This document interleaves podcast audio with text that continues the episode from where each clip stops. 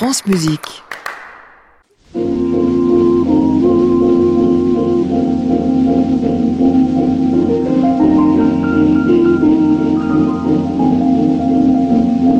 tout le jour, toute la nuit. Rien que toi, toujours, toujours, j'en suis ébloui. Que tu sois au loin, puisqu'en moi tendrement je t'emporte, oh mon amour, nuit et jour.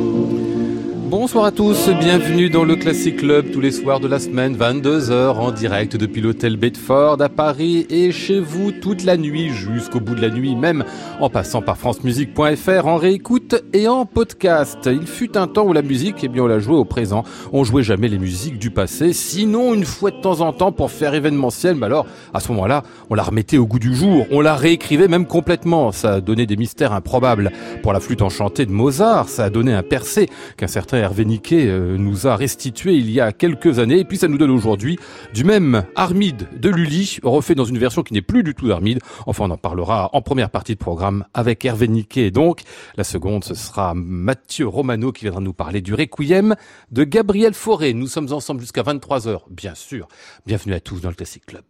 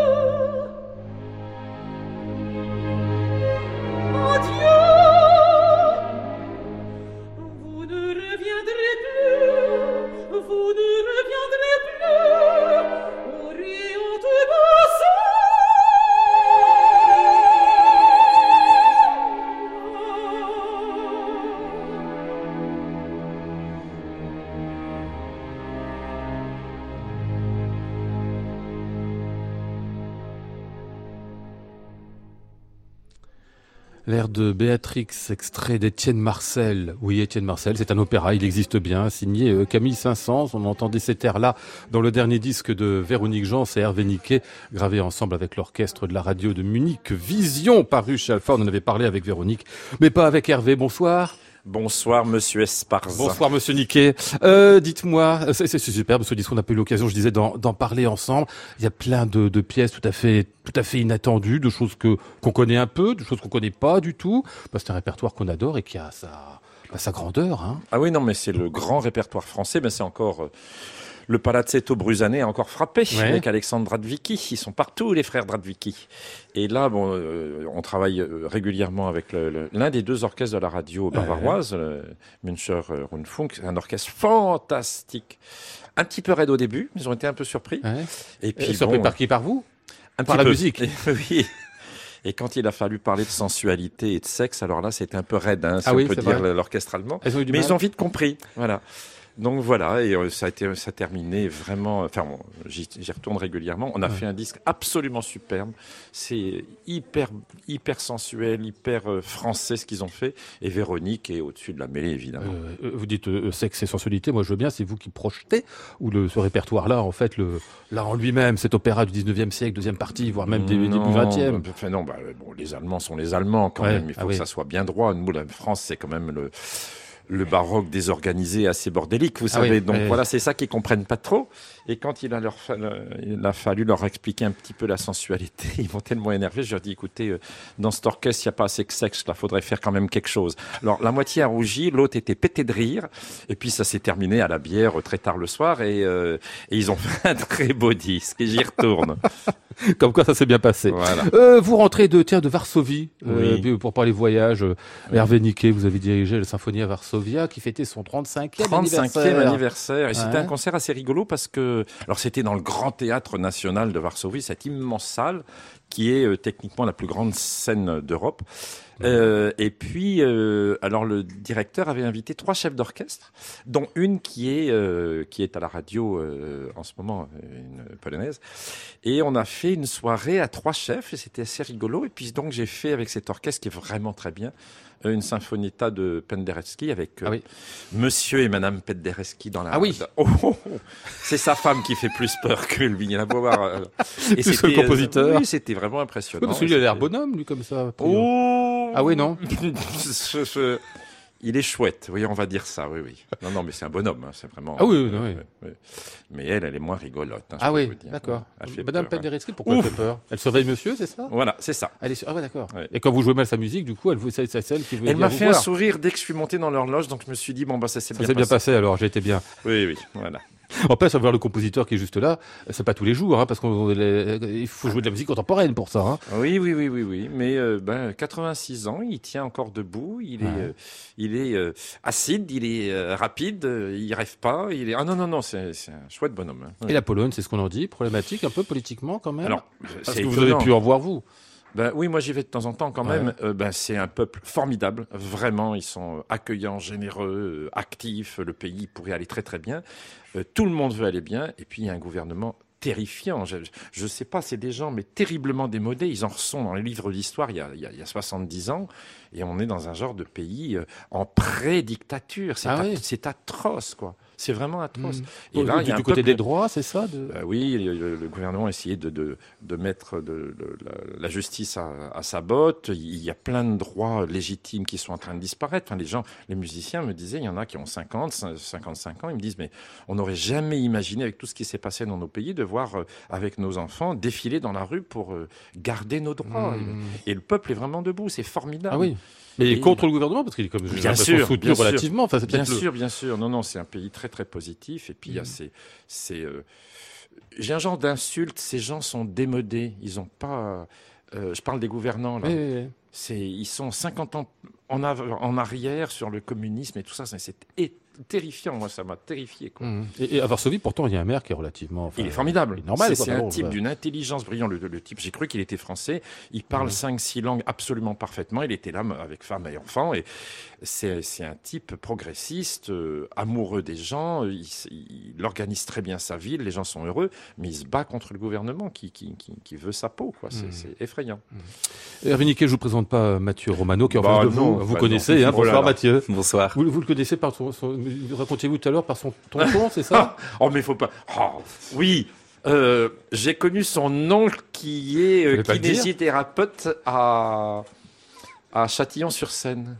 Tout à fait. Ah ben voilà. Il avait l'air quand même un peu surpris quand il dit. Il y a Non, non, un j'attendais de voir la cassé, fin. mais il y a de ça, euh, il y a, il y a de ça 20 ans, il me dit, oh, euh, tout en malaxant, me tordant dans tous les coins, que je lui hurlais pendant ce temps-là, il me dit, oh, j'ai un neveu qui fait de la musique à Paris. Je dis, bon, bah d'accord. Et puis en fin de compte, oui, je l'ai rencontré, euh, je l'ai vu au conservatoire, et puis il m'a appelé pour son cœur et tout ça, donc voilà, je le connais par son tonton. Ah oui, c'est ça. Et oui, et Hervé, euh, en 2008, de mémoire, je crois, on faisait avec AEDES un programme de musique baroque française, et je suis allé voir Hervé pour lui demander euh, des conseils, euh, d'une part de répertoire, et puis je l'ai invité pour faire travailler AEDES, pour que voilà, on se un début de formation à la musique baroque française. Ah, parce que vous étiez au début du cœur, là, en plus. oui, hein. c'était à la, à la troisième année, quatrième Ah, année. ouais. Ah. Bon, alors vous connaissez un petit peu, alors Oui, vous aurez de quoi parler, sans doute pas. Vous allez nous causer en deuxième partie de programme, euh, Mathieu, de votre dernier disque, enfin vos derniers disques. Il y en a un donc pour le Requiem de Forêt, il y en a un autre entre Brel et Barbara, et c'est très étonnant et très réussi aussi, on en reparlera un peu plus tard. Allez, à 22h11, on va passer à le coup de cœur du jour de euh, d'Hervé Niquet. Ça, je vous le fais entendre parce que quand même, il faudra qu'il faille... C'est après qu'il nous dira pourquoi.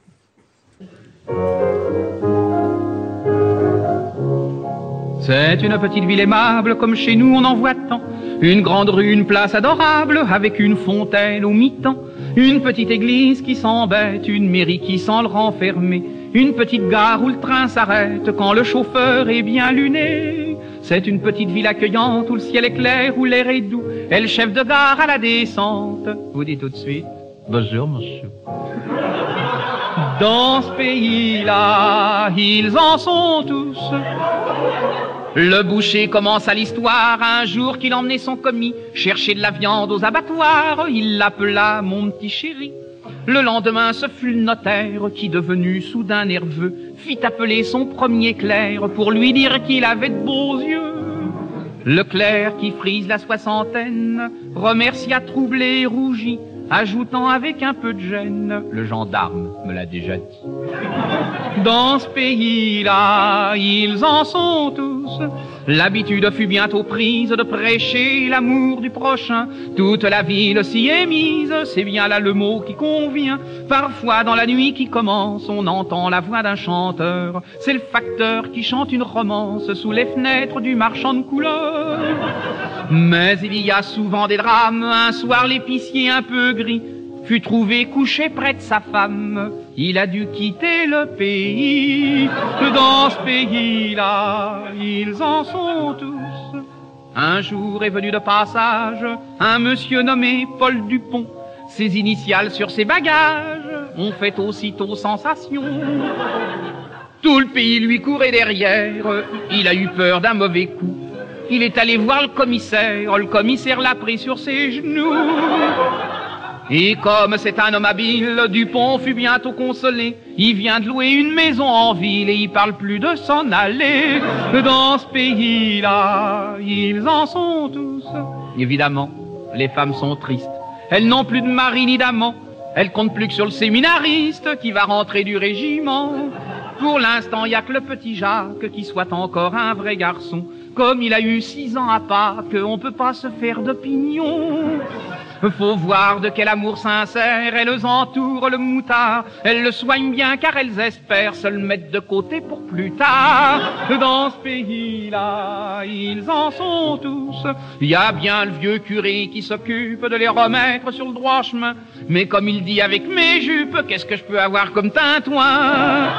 Le soir, quand il rentre au presbytère, sur sa bécane, il est inquiet. Ils se mettent tous à plat par terre pour tâcher de voir ses mollets. Ils sont si nombreux à confesse, le curé trouve ça si peu normal qu'il envisage avec tristesse de faire blinder le confessionnal. Dans ce pays-là, ils en sont tous. C'est une charmante ville de France où le ciel est clair, où l'air est doux. Messieurs, passez-y vos vacances si vous vous sentez sûr de vous. Sous la verdure qui la cache, la petite rivière court sans bruit. Si vous avez de belles moustaches, l'hôtelier vous fera des prix. Et loin des orages qui grondent, vous découvrirez satisfait qu'il existe un coin dans le monde où les hommes vivent en paix. Dans ce pays-là, ils en sont tous. C'était Robert Roca qui chantait ici. euh, Ils en sont tous le choix du soir euh, d'Hervé Niquet. Alors on ne sait pas si c'est une chanson euh, érotique, paillarde, si c'est euh, du cabaret. Ça relève un peu de tout ça. Hein, Ah, mais oui, bah, Ro- Roca, c'était un, un type qui a fait, je crois, de ses débuts dans les années 30, euh, un cabaret qui s'appelait La Vache Enragée. Après, il a été au Caveau de la République. Il a écrit pour Jacques Martin, Jean-Yann, Les Frères Ennemis. Il a été aux Trois Baudets. Il a été longtemps aux Trois Baudets. C'était un, un chansonnier, un type de cabaret, un caricaturiste. Enfin, il a écrit énormément de textes, énormément de chansons. Il a fait des films. Et euh, bah, c'était une. et Je crois qu'il est mort dans les années 90, 94, quelque chose comme ça. Et euh, ben non, je, je pensais à ça parce que je repensais à la Pologne où le- les gens Oui. sont. Euh, euh, c'est pas la chasse aux gays, mais c'est quasiment. euh, Tout le monde fait attention. Donc je me dis, euh, une chanson comme ça, ça pourrait même pas passer à, Ah oui. à la radio polonaise. C'est- insensé. Donc voilà. Et puis c'est une, une jolie chanson française. Puis, euh, Avec le- une voix très légère en plus. ah oui hein, oui on oui, oui. non mais c'est l'esprit français de cabaret. euh, enfin voilà. Donc ça m'a bien amusé. Dont on se dit que c'est pas très loin de, de- de certains types d'opéra, enfin, d'opéra léger, d'opéra lyrique du début de siècle. On est à peu près dans le Absolument. même, C'est à la fois dans la vocalité. C'est dans- français, c'est léger, c'est bien écrit. Ben, ça me fait penser à toute cette, euh, génération, vous savez, euh, euh, euh, Mireille avec Oui. sa petite école et tout ça. Non, non, c'était voilà, c'est bel esprit français rigolo. Mmh. Vous rite d'ailleurs. Nous, nous riâmes pas mal, en effet. Oui, oui, oui. Nous nous gossâmes, même, Voilà. si j'ose dire. Euh, quelques, ah oui, alors ça, faut, faut parler de ça, comme les, les- les reconnaissances officielles, parce qu'on aime ça, Hervé Niquet. Il y a des gens qui font la fine Ah, bouche en vous aimez disant- les médailles, vous Bah, je sais que vous, vous les aimez, en tout cas. Non, non, non, je les Comment reçois, c'est différent. Vous aimez les recevoir, alors Oui. Non, il y en a eu deux, il y a, il y peu de temps, dans les deux derniers mois. Alors d'abord, en France, commandeur des arts et lettres, ça c'était euh, au Ah, mois de février. oui. C'était comme pas Vous mal, n'êtes ça. même pas venu Mais je voulais vous ai venir, mais j'étais ici, c'était c'était à Versailles à scandaleux. Que 19h. fait France À Musique 19h30, bah oui, mais je, je, je bosse, Ouais, moi, monsieur. ouais. Ah, Vous avez un vrai métier. Bah, je- oui, je, Bon. j'essaie, oui, oui, oui. Donc c'était voilà à Versailles que vous avez, c'était bien ça. Vous avez Oui, aimé, et puis j'ai demandé, il y a une vieille amie qui s'appelle euh, Caroline de Monaco, qui est maintenant princesse de ah bon Hanovre. Vous la connaissez bien qui... Oui, oui, bah, il y a 35 ans. Enfin, C'est pas vrai. Mais oui, elle m'avait demandé il y a 35 ans. C'était quand elle chantait. euh, Non, non, non, vous confondez avec sa sœur. Ah, pardon, excusez-moi, Au secours. Et elle m'avait demandé de- d'écrire la musique de- d'un ballet sur une nouvelle de Stéphane Zweig pour la Ah oui. réouverture des ballets de Monte-Carlo il y a Ah oui 35 ans. ouais.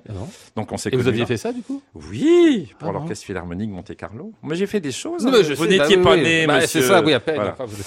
Et puis, donc voilà, c'est elle qui m'a décoré euh, de l'ordre de... Ah oui, c'est bien, c'est classe quand même.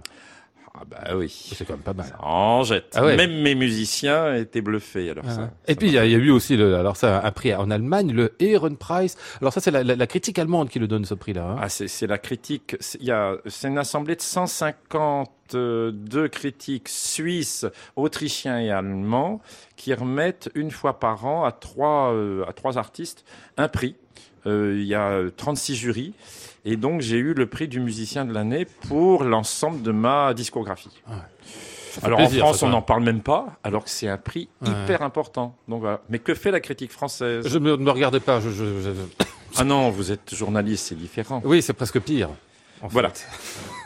Donc c'est bien, ça fait plaisir en tout cas tout ça et on Voilà. félicite Hervé pour tous ces beaux, ces belles distinctions. Quoi. Classic Club, Lionel Esparza, France Musique. Allez, on va parler de Lully et avant d'en venir à Armide, d'un petit détour par Percé.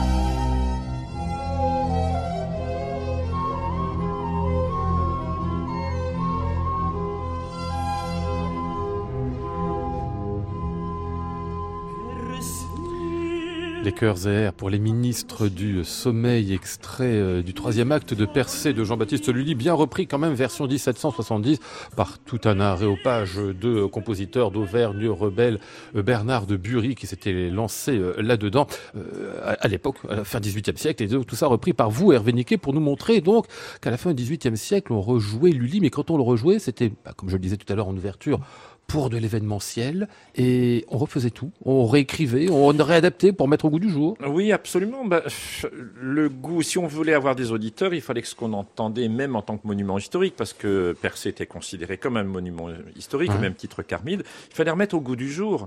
Bah, regardez Dalida, quand elle reprenait des chansons anciennes, elle remettait euh, C'est la même Elle chanson, faisait c'est en le- disco, c'est en- et, c'est- et ça Elle faisait pas l'authentique comme la ça, c'est première la fois. vraie musique contemporaine. Ah et ouais. bien voilà, ça c'était la même chose. Donc si on voulait avoir des auditeurs, il fallait remettre au goût du jour. C'était indispensable pour l'Académie royale de musique. Et ben Mhm. voilà. Alors, euh, même chose avec euh, Armide euh, du même Lully.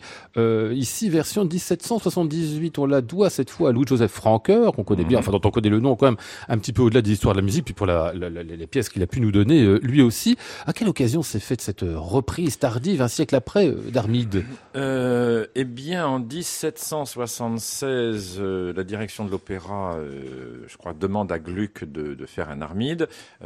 Il fait Armide en 1777 et euh, on veut le donner en même temps euh, une- la version originale. Ouais. hein. Pour mettre les deux en, Euh, en voilà. regard, en quelque sorte. Et euh, Franqueur commence le travail. Alors lui, il était le second chef de l'opéra, donc, Ouais.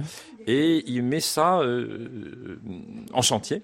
Euh, on commence à en répéter. Les quatre premiers actes sont composés, donc c'est vraiment sur le livret de Kino avec euh, toutes les lignes de Lully. Ouais. Il réorchestre tout, les ballets sont différents, etc., etc. Les- alors en 1776, faut savoir que le poste de claveciniste est, est rayé des, des- de, de l'état comptable, donc il n'y a plus de claveciniste. Ah oui Et il faut donc réorchestrer euh, tous les c'est ça, récits. les récits en 1778. Ouais.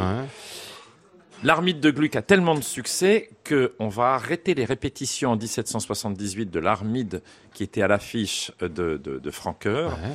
On va répéter, le cinquième acte n'était même pas fini de composer. On va le retirer de l'affiche alors que décor, costume, tout était fait, euh, répétition faite, et cette pièce ne sera jamais jouée. Ah oui. Hmm. Voilà. Donc nous, on hérite de ça. C'est euh, donc un, un gros boulot du Centre de musique baroque de Versailles avec euh, Benoît de Radvicki qui a retrouvé tout ça. On- il a réorchestré le, le cinquième acte, et on va donc jouer une œuvre du XVIIIe siècle qui n'a jamais été entendue par personne, même les, les contemporains. Et alors, quel est le lien avec l'ermite de Lully Enfin, je veux dire, quel est le lien? Est-ce que c'est vraiment, vous dites les lignes de Lully, elles sont vraiment reprises ou il y a une sorte de réécriture et jusqu'à quel point de, de Franqueur? Alors, le, le te- les, le- le- le- les vers de Kino sont, sont respectés. Ouais. Euh, il va conserver certaines lignes vocales, certains, certains dessins euh, mélodiques. Euh, toutes les danses sont quasiment toutes changées. La fameuse Passacaille d'Armide, eh ben, vous reconnaîtrez pas. hein. Oui. C'est notre pièce, absolument. Et il va, euh, en quelque sorte, s'inspirer, avoir la, la trame. On reconnaît certaines mélodies, mais ce qui est en dessous n'a rien à voir. Ah. Mais absolument rien à voir. Et puis tout d'un instrumentarium, il y a les clarinettes qui sont là, enfin, euh, et la grande harmonie qui commence à arriver. Et puis euh, les corps qui sont là-dedans, on n'a jamais vu ça dans, dans Lully. Et il va conserver juste à la fin, il va conserver une dernière danse de Lully intégrale à cinq parties. Ça fait un choc, vous pouvez pas imaginer. Ah oui. Ah oui, Le voir tout d'un coup comme ça arriver. Ah, c'est ahurissant. ouais, parce que Persée était relative, relativement, je dis bien proche Oui, de, la, de la pièce originale. hein. Là, on a l'impression, enfin, de ce que vous me dites, c'est que Mais là, ça s'en éloigne quand même Non, beaucoup. Quoi. Il refait vraiment, euh, Voilà. vraiment autre chose. Vous avez une sacrée distribution là. hein. Véronique Jean, à nouveau, qu'on Oui. va retrouver. Renou Don Michelen, Tassis Christoyanis, Chantal Santon Jeffrey, euh, Catherine Watson, c'est des habitués de, du concert spirituel et Oui, de oui, oui, tout ça. oui, hein, oui. mais c'est quand même une, fait- une belle troupe. Hein. Ah oui, oui, non, puis ça parle bien français, ils sont passionnés par ça parce Bah, que ça parle bien français, ça vaut mieux, non Peut-être euh, non. Bah, ça- Oui. Ça dictionne bien, Non, enfin, ça. on va pas s'étendre là-dessus, on n'a pas le temps, votre émission serait pas assez longue, mais Ouais. les gens qui sont feignants quand ils doivent chanter du français, euh, Ouais. donc Eh ben. voilà, eux font vraiment un effort, sont impliqués dans l'affaire, et puis donc voilà, on est assez contents. Mais il y a certains parmi eux qui ont chanté Armide, la version originale. Ça les change beaucoup Complètement? Oui, alors euh, moi je pensais, j'ai vu Véronique Jans tellement souvent dans les distributions d'Atis, je pense, de, de, de- d'Armide, que je pensais qu'elle l'avait chanté. Et non, en fin de compte, elle a, elle a jamais chanté euh, Armide, Ah donc ouais.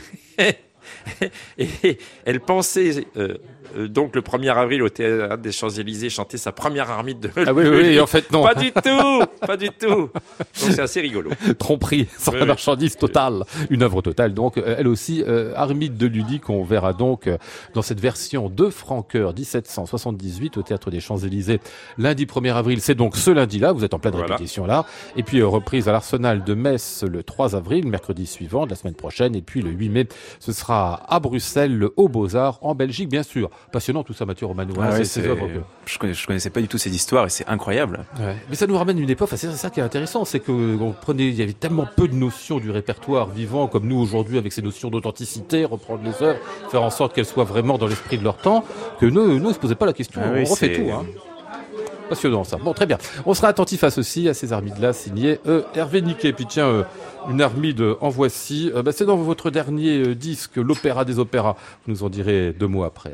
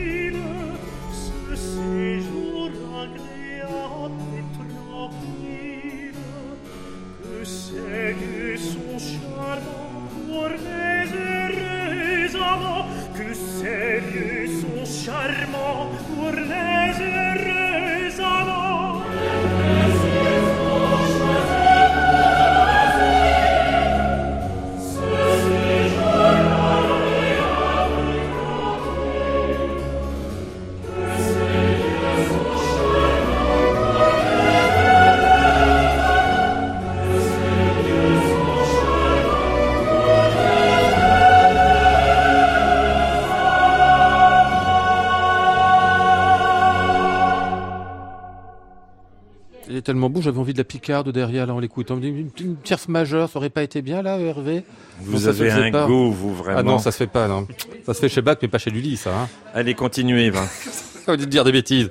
La passe à caille d'Armide de Jean-Baptiste Lully, donc, était chantée par Renoud van Michelen, avec le concert spirituel, chœur et orchestre dirigé par Hervé Niquet sur ce disque qui est paru là au mois de janvier chez Alpha sous le titre L'opéra des opéras, et non pas l'apéro des apéros, comme on dit toujours évidemment euh, à l'hôtel Bedford, qui est une création, en fait une création de, de Radvicki et de vous-même, je crois, Hervé, hein, qui avait euh, reconstitué à partir d'air pris un petit peu partout euh, une sorte d'opéra nouveau à vous. Oui, oui, ben, ce- celui qui est plus avant là-dessus et qui connaît tout sur tout, c'est vraiment Benoît Radvicki qui a été choisi parce que on voulait euh, faire un opéra à nous euh, et avoir la chance de d'aller chercher des choses qu'on ne montrait jamais, comme des pièces de Stuck ou, ou de Bertin de la Douai. Personne connaît ça. Ah oui, non, ça vraiment non. Et puis on, on peut pas mettre à l'affiche un opéra de Stuck ou de Bertrand. de- Personne va acheter. Donc voilà, on était chercher des beaux airs complètement inconnus, des airs très connus.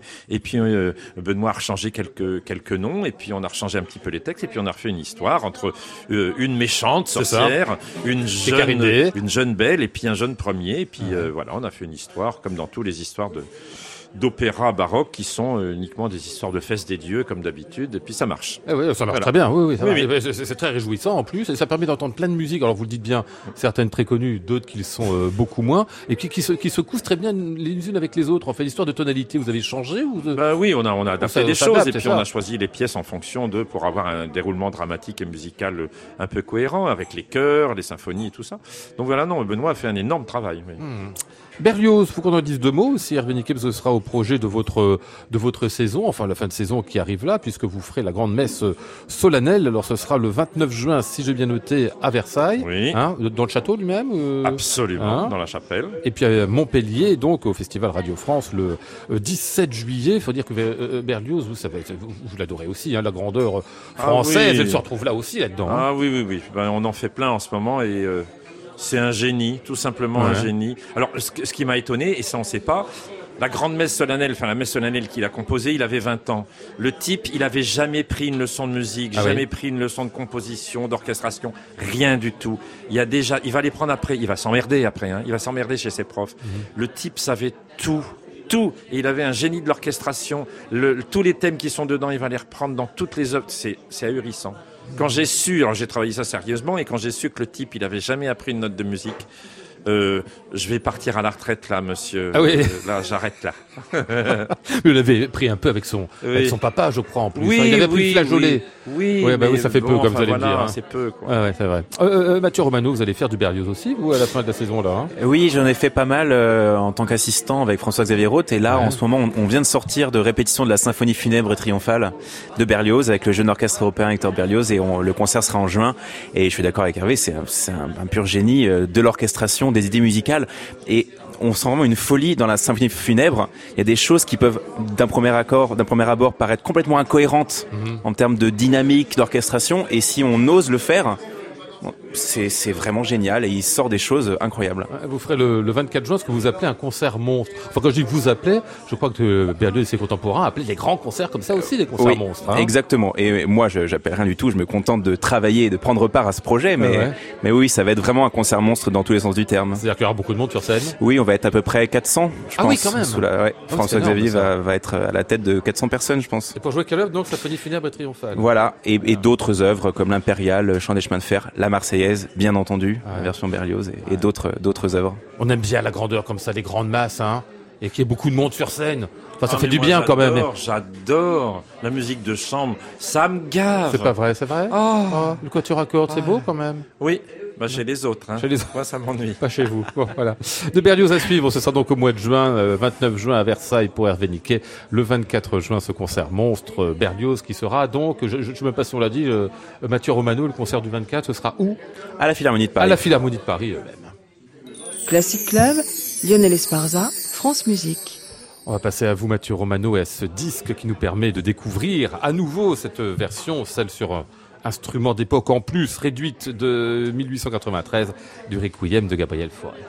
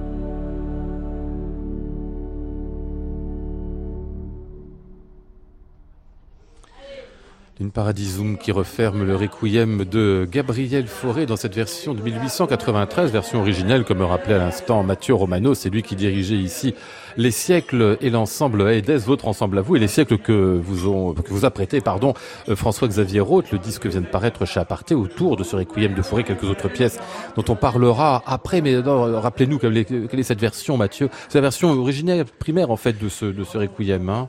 Oui, c'est ce, c'est ce qu'on estime être, ce que les musicologues estiment être la première version complète du Requiem. Parce que Fauré a écrit le Requiem sans certains mouvements avant, et en 1993, c'est là qu'il y a la première audition, on va dire, complète. Euh, Qu'est-ce qu'il a de spécial? Euh, Orchestre plus réduit Orchestre plus réduit, il n'y a, pas de violon hormis un violon solo pour le Sanctus. Sinon, c'est que alto, violoncelle, contrebasse, quelques instruments avant et timbales. Donc, c'est vraiment une version de chambre. Et ça permet d'avoir un cœur donc plus réduit, d'avoir un cœur plus clair aussi peut-être, hein, enfin moins l'effet de, de masse qu'on peut avoir avec la version orchestrale. Oui, et puis voilà, ça permet au chœur de pouvoir faire de, de, de belles nuances, d'être entendu, et puis d'avoir juste une bonne balance avec l'orchestre. Parce que c'est vrai que souvent, dans les œuvres chœur et orchestre, euh, moi, en tant que chef de chœur, euh, je, je, je prêche pour ma paroisse, mais souvent, on se plaint que le chœur est pas assez nombreux. Oui. Bah là, ça va. Ouais, pour le coup, oui. Euh, Hervé, c'est aussi la version que vous avez enregistrée il y a quelques Oui, années. c'est ça, hein, il y a quelques hein. années. Puis je vais en refaire une l'année prochaine. C'est vrai aussi. Oui, oui. Toujours petite version Toujours versions. Euh, c'est bah, Vous connaissant, je me dis que vous... Ah bon, quand même Oui, non, non, mais ça, c'est une œuvre un peu fétiche que j'ai chantée quand j'avais euh, 8 ans, et puis Ouais. ensuite quand je suis passé en ténor, et puis en basse, donc j'ai. Ah oui, vous avez fait toutes les... Et donc, non, c'est c'est- cette version est vraiment. euh, je la trouve plus forte que, que, que celle en.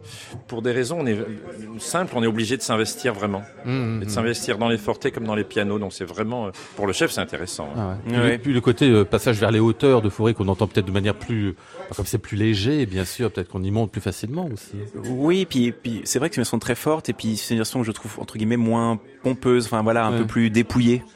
Et, euh, et, et en effet, c'est moi je préfère vraiment cette version-là aussi. Alors normalement à Edes, c'est du chœur a cappella, hein, c'est le, le principe même de, de l'ensemble que vous avez fondé, Mathieu Romano. Et oui, tout à fait. On en fait toujours beaucoup. D'ailleurs, dans CD, il y a aussi euh, euh, Figure humaine de Poulenc et trois chansons de Bussy, euh, qui sont deux de mes compositeurs fétiches. Et surtout Poulenc, c'est la musique a cappella. On a quasiment tout enregistré de ce qui se fait de Poulenc a cappella. Mais le but d'Aedes, c'était depuis le début faire de la musique a cappella, travailler sur la cappella pour pouvoir ensuite faire euh, des choses avec orchestre, avec ensemble. Et donc, euh, on essaie de faire avec euh, autant de plaisir, en tout cas, de, de tous les styles de musique. Ouais, L'intérêt de la cappella, c'est que ça, ça pose des bases très très saines, très très claires. Bah, aussi, pour moi, c'est ce qu'il y a de plus quoi. dur en, termes- en de musique chorale. Donc, si on, si on peut faire de la bonne musique a cappella, c'est qu'a priori, on peut faire le reste. Hum. Alors le reste ici, Figure humaine de Francis Poulenc, qui est une œuvre enfin, assez incroyable, assez considérable aussi, une, une cantate. Il l'appelle cantate alors que c'est sur des poèmes. Enfin, il n'y a rien de religieux, bien évidemment, c'est une cantate profane. hein. Oui, tout à fait. C'est une cantate profane sur des poèmes d'Éluard qui sont des, des poèmes magnifiques qui parlent voilà de, de, de l'occupation, de, de la guerre, et surtout de l'espoir de liberté, et même de la sûreté de la liberté à venir. Mhm, mhm. Euh, oui, oui, Pour être sûr, à ce moment-là, quand même, il faut, faut y croire. Oui, oui, oui. Faut oui. pas Non, mais c'est ça qui rend cette œuvre extrêmement forte. Ouais. Et, et Poulenc, moi, c'est un de mes compositeurs fétiches qui, qui est encore aujourd'hui, hélas, trop peu, trop peu défendu, je trouve, en France, en tout cas, parce que la musique chorale de Poulenc est, est très connue à l'étranger, mais en France, on a une tradition chorale qui, qui est de mieux en mieux, évidemment, mais Poulenc fait encore partie des compositeurs, euh, je pense, à, à défendre. Ouais. Et puis de Claude Debussy, les trois chansons de Charles d'Orléans. Or, encore une fois, dans des versions euh, un peu plus anciennes, c'est ça? Oui, en Je savais fait, même pas qu'il y en euh, avait plusieurs de ça, en fait. eh bien, il a des premiers manuscrits que je suis allé voir à la Bibliothèque nationale. Ouais. Euh, deux des trois chansons qui ont été écrites dix ans avant, donc en 1898, et qu'il a remanié après. Et j'ai vu ces versions qui qui ont été enregistrées aussi euh, dans une intégrale de Bussy euh, Warner, mais voilà, au fin fond de, Ah. Ouais, de ouais, ouais. 12 CD. Mhm. Et, et en fait, je trouve que ces versions sont vraiment assez incroyables. Et notamment euh, le, la deuxième version, le- la, la deuxième chanson, quand j'ai eu le tambourin, où Debussy note au début une partie ténor solo. On entend vraiment cette chanson plus souvent avec une contralto. Mais au début, il a marqué ténor. Il y a pas mal de petits indices comme ça, et on se dit que c'était intéressant de, de pouvoir montrer cette version. Dieu qu'il fait bon la regarder. Eh ben, ça, c'est la première pièce de ces trois chansons de Charles d'Orléans.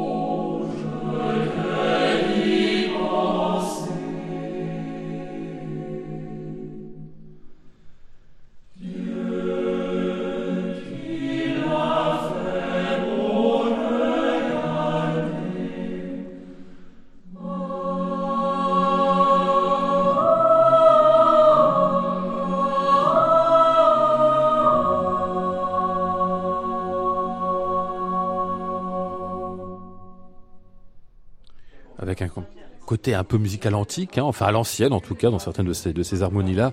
Dieu qu'il fait bon regarder, euh, qu'il l'a fait bon regarder. Ah oui, je savais bien qu'il s'agissait de, de là. Trois chansons de Charles d'Orléans, c'est la première qu'on entendait ici, et Claude Debussy, donc chanté par l'ensemble Aedes à la direction Mathieu Romano. Le disque vient de paraître chez Aparté sous le titre Requiem Forêt, puisque c'est l'œuvre principale ici. Euh, quand même, on notera que le- les siècles de François-Xavier Roth qui sont venus euh, jouer avec vous, c'est pas la, c'est la première fois. Ou disque oui, peut-être pas en concert d'ailleurs, Mathieu. Alors, c'est pas la première fois en disque. Non plus euh, Sous la direction de François Xavier. Oui. C'est la première fois en disque sous ma direction. Et en concert, on a, on a pas mal collaboré ensemble. Ouais, ouais, sur beaucoup de projets. euh, le Requiem de, le Roméo de Berlioz. euh, le Magnificat de Bach. Enfin voilà, on, on commence à se connaître pas mal. Et moi, c'est un orchestre que j'apprécie beaucoup. Et, et François Xavier, c'est quelqu'un que, que j'admire beaucoup même. Et je suis très content qu'il m'ait prêté euh, son orchestre pour ce projet. Que vous dirigez assez régulièrement, du coup, les siècles, hein, enfin, euh, de temps en temps, quoi. De temps en temps, donc à l'occasion de ce forêt, bientôt on va faire un requiem allemand aussi à Edes et les siècles, c'est ma Ouais. direction. Donc euh, ouais, je suis très content. Ah ouais. Requiem allemand, euh, vous m'en parliez pourquoi? L'heure Vous en avez fait une version, vous comptez l'enregistrer, je sais plus? Alors non, on va on va le faire en concert Ouais. dans dans un mois et demi. Une version un peu spéciale aussi, c'est un arrangement pour orchestre de chambre qui a été fait par un Allemand en 2011 qui s'appelle Joachim Linkelmann, qui est une version assez connue en Allemagne, mais à ma connaissance pas du tout connue en France. On a on a bien sûr la version pour deux pianos et la version gros orchestre. Et hum, j'adore ce requiem. Je trouve parfois que la version gros orchestre, bon déjà c'est il faut pouvoir avoir un énorme chœur, un Oui, énorme oui, orchestre. Et puis parfois je trouve que c'est un peu, je mets mille guillemets, un peu lourd. Et pour moi, la version de piano est très belle, mais ça manque un peu d'un côté orchestral. Et du coup, je me suis dit que ça, c'était intéressant de d'essayer cette version, d'essayer quelque chose d'autre. Ouais, euh, un peu lourd le Requiem, euh, Requiem allemand. Je suis assez d'accord avec ça. Je sens qu'Hervé Diquet Ah va bah, me dire. euh, Je vous envoie ma version. bah, je sais, mais je la connais, je sais bien. Mathieu et Monsieur Esparza. Je dis pas qu'elle est particulièrement, mais c'est l'œuvre en général. J'ai du mal avec le Requiem allemand. Je Oui, sais. mais là aussi, on en fait une, une pièce sinistre, alors que c'est juste une, une poésie maternelle, c'est juste un acte d'amour. Alors si on fait un requiem, c'est un, c'est un indigeste, quoi. Ah oui, c'est ça. Prenez les tempi de Brahms, ben vous verrez que c'est pas ça du tout. Pourquoi ils sont rapides les Tempi de Brahms, c'est là Je vais vous donner mon disque. Mais non, monsieur mais- Esparza. Non, mais je suis assez d'accord. C'est vrai qu'on l'entend aussi beaucoup, euh, Oh mais là comme là. Forêt, comme beaucoup d'œuvres un peu euh, connues, qu'on appelle des chefs-d'œuvre, c'est donné beaucoup, très souvent, sur des manières très pompeuses, très très lentes, très Ouais. Ben, grandiloquentes. c'est requiem, donc c'est triste, Ouais. donc c'est lent. Mais c'est pas ça du tout le requiem Ouais. de Brahms. Hmm. Euh, Ouais, ouais, je suis assez d'accord. En plus, on a le fantasme allemand, Furtwängler, hein, Voilà. euh, Giulini, Voilà. Karajan, tout ça. C'est bien plombé, Oh là hein. là. Oh là là. Mais c'est bon aussi, non? Ouais, non, peut-être pas. Non, pardon. La tête d'Hervé, c'est que c'est pas bon du tout. Euh, un autre disque pour euh, Mathieu Romano qui est en train de sortir là, exactement dans le même temps. Oh, alors là, c'est une vraie surprise, et c'est très réussi aussi, ça n'empêche pas. Entre Brel et Barbara, C'est-à-dire, en fait, c'est des chansons, tout simplement, qui ont été arrangées par tout un tas de, de, de, de musiciens, François Saint-Yves, Aurélien Dumont, euh, Vincent Manac, qu'on a pu voir passer parce qu'ils sont des arrangeurs très très euh, communs, je dirais, aujourd'hui pour euh, pour les chœurs, et qui ont fait un travail ici assez intéressant parce qu'ils ne sont pas contentés simplement, je dirais, d'harmoniser les chansons telles que telles qu'on pourrait l'imaginer. Ils ont parfois recréé quelque chose autour de, de, de, de très spécifique et à chaque pièce.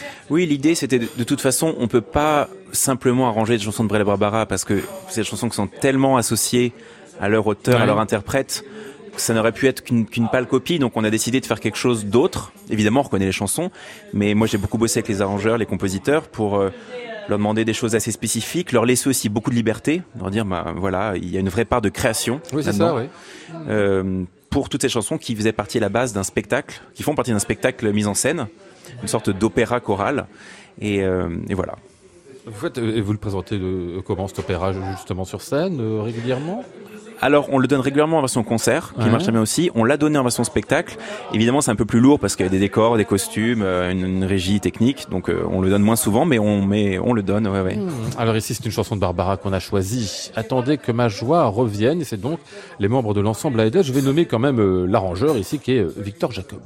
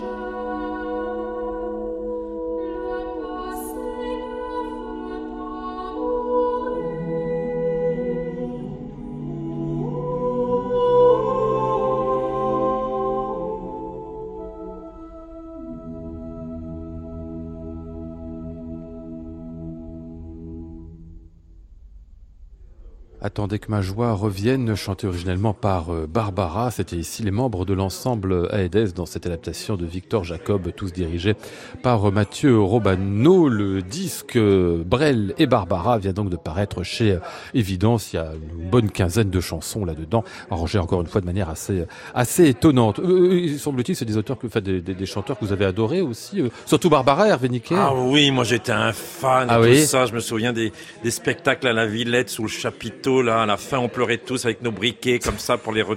Ah non, mais c'était extraordinaire, complètement dingue, mais dingue, dingue.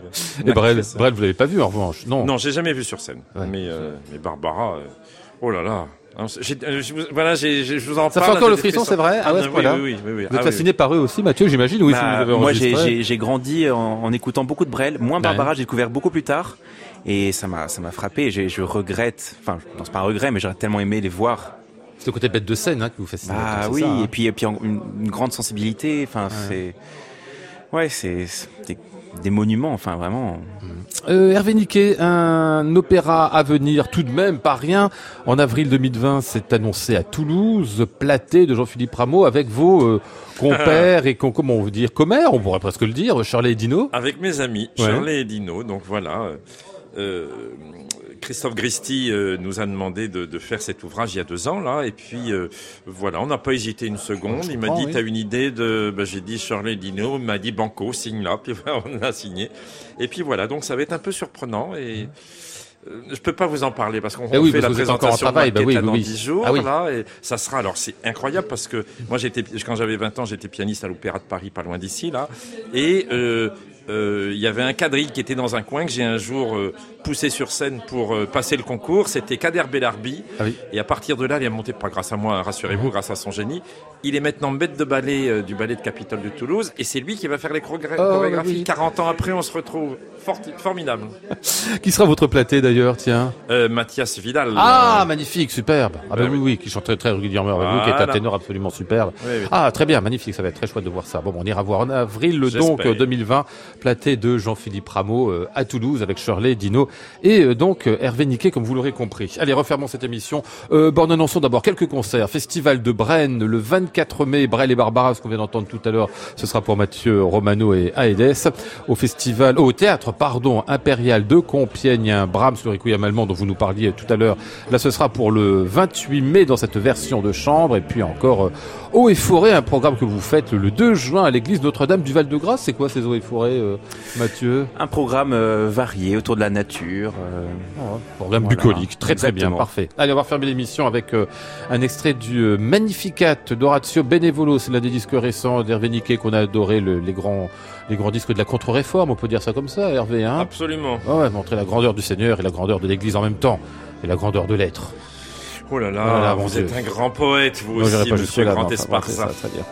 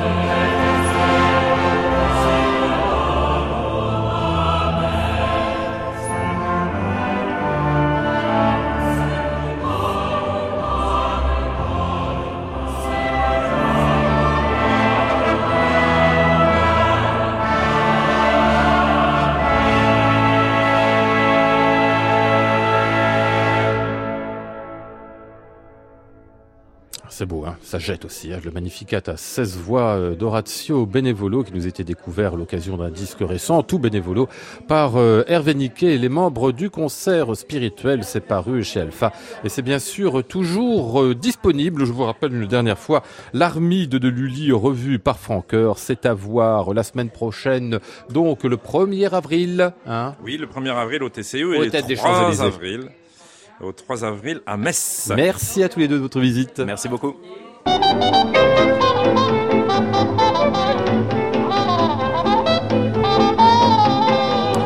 Nous étions aujourd'hui avec Charlotte Landru-Chandès, Flora Sternadel, Antoine Courtin, Hélène Langlois et Olivia Branger.